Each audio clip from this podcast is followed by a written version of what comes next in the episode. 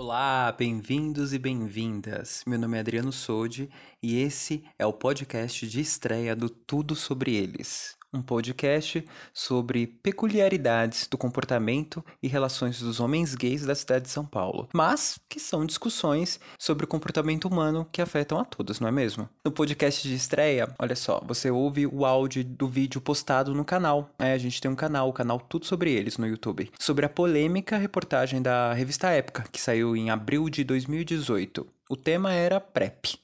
Você sabe o que é PrEP?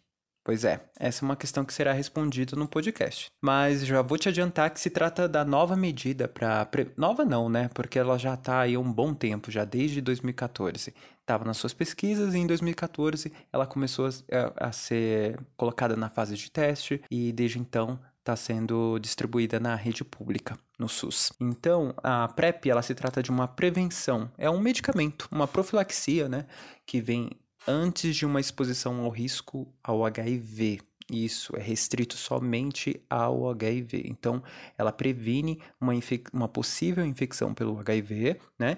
E ela é utilizada com foco nas populações-chave. O que são populações-chave? São grupos de pessoas, né?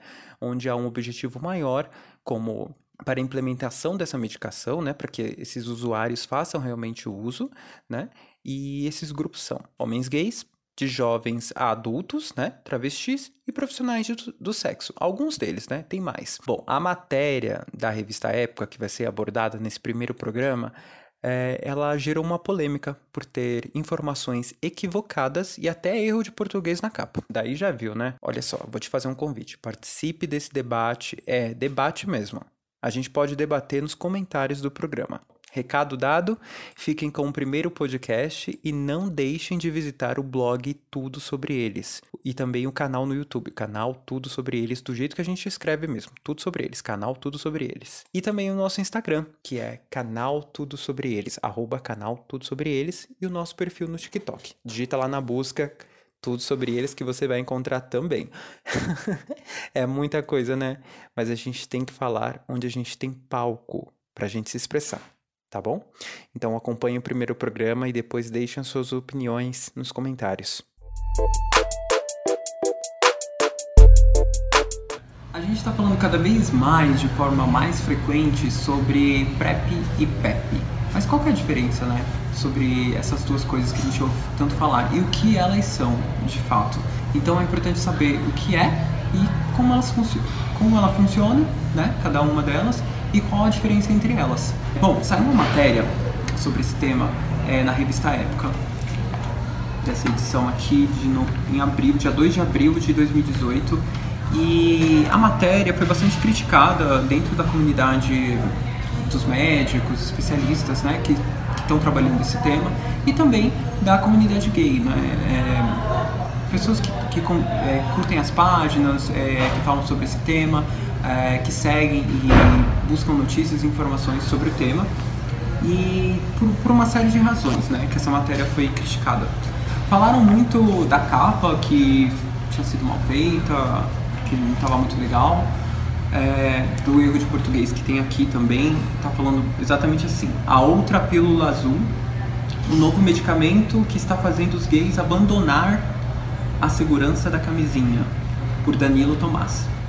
Eu acho que não é bem por aí, né? A gente sabe que a campanha de prevenção e o estudo da PrEP foi todo baseado é, no uso combinado, tanto da camisinha quanto do comprimido, né?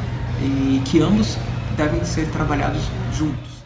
É, bom, aí ele vai colocando no início da matéria que o sexo sem proteção ainda é uma prática comum entre os brasileiros, sobretudo os mais jovens. Pode ser que essa colocação é, seja realmente plausível, no sentido de que é, muita coisa é, ficou no passado e a gente talvez não tenha um resgate ou um trabalho, né? focado nisso, no resgate da memória, de saber como foi a história do HIV dentro do nosso país, lá no início é, dos anos 80, é, e depois anos 90, onde foi surgindo as primeiras medicações eficazes mesmo para o tratamento e campanhas né, focadas nisso e até chegar aos anos 2000 em que houve, digamos assim, né, um trabalho mais focado nessa questão até a gente chegar na atualidade, onde a gente já está discutindo sobre PrEP e PEP. né? Mas para isso teve um longo caminho, né? E talvez esse resgate da memória seja necessário nesse sentido de trabalhar com ações voltadas para os jovens e reverter isso, né? De que o sexo sem proteção, infelizmente, esteja sendo aí uma prática comum entre os jovens, né? Então ele vai colocando alguns dados, algumas é, dados de pesquisas feitos pelo IBGE, feito é, pesquisas realizadas por, por instituições é, oficiais. PrEP não é PEP. Eu acho que esse foi, um, esse foi também um dos erros né, que foram apontados na, na matéria e que sofreu algumas críticas. O parágrafo está exatamente assim. É, com o intuito de aumentar o combate à doença, surgiram opções para aqueles com comportamento sexual de risco, como quem tem muitos parceiros ou faz sexo sem proteção. Né? Uma delas é conhecida como a PrEP, sigla de Profilaxia Pré-Exposição, que passou a ser disponibilizada pelo Sistema Único de Saúde em 2010. É como uma pílula do dia seguinte, é, que deve ser usada em até 72 horas após, após uma relação de risco ao longo de 28 dias.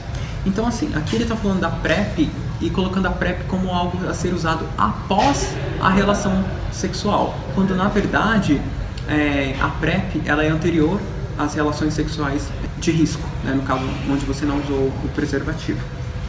Então, aqui foi um erro realmente grande dentro da reportagem, porque ele está falando, o tema principal da reportagem é sobre a PrEP, e ele está colocando que a PrEP deve ser após a relação sexual sem o preservativo, a relação de risco, né, em um período de até 72 horas. Nesse caso, o ideal seria ele ter falado sobre a PEP. A PEP, na verdade, é que é o medicamento e a e o recurso usado depois de uma relação de risco, né, que deve ser usado, lógico, com orientação, sob orientação médica durante 28 dias e dentro de um prazo limite de até 72 horas, que o ideal é que você é, tenha acesso à PEP, a PEP PEP, antes desse prazo se completar de 72 horas, quanto antes melhor. Se você teve, acabou de ter a relação sexual de risco e conseguir ir até um posto de, é, de atendimento, né, um CRT ou um AMA e conseguir é, o acesso à PEP é ideal.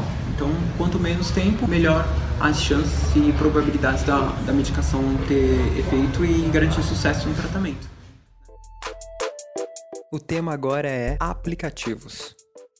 Outro ponto que foi também colocado dentro da reportagem é sobre os aplicativos. Ele vai fazendo uma leitura de vários aplicativos. Ele menciona o Grindr, uh, o Hornet, enfim, que são os aplicativos mais famosos e é, onde tem mais inscritos né, dentro é, da comunidade gay.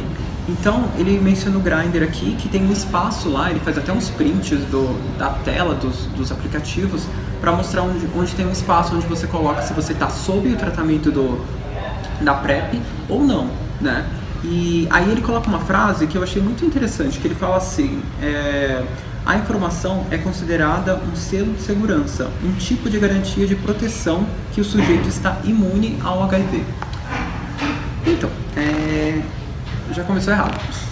Eu acho que esse ponto já é um pouco. Eu achei interessante a frase, mais pelo sentido de criticar o quanto ela foi é, de maneira equivocada colocada dentro do texto, porque a PrEP é para sinalizar realmente é, que você está fazendo uso da medicação, se você quiser, é algo opcional, você não é obrigado. E talvez, é, nesse sentido, não seja um selo de segurança, né? Porque ninguém ali está considerando um ao outro como. É, bom, pelo menos a intenção não era considerar um inimigo, mas é, talvez popularizar e tornar cada vez mais normal e mais comum se falar sobre HIV dentro de uma relação, seja ela casual ou não, é, os riscos, é, a maneira mais responsável de se fazer sexo, as, as opções de tratamento e tudo mais. Então, talvez essa opção de você colocar que você está usando a PrEP dentro das informações que você insere no aplicativo seja para trazer à tona esse tema, para ser discutido, ser falado realmente e vivenciado dentro da comunidade e tomara que se estenda cada vez mais. Obrigado e até o próximo programa. Não deixe de seguir o canal Tudo Sobre Eles nas redes sociais. Até mais!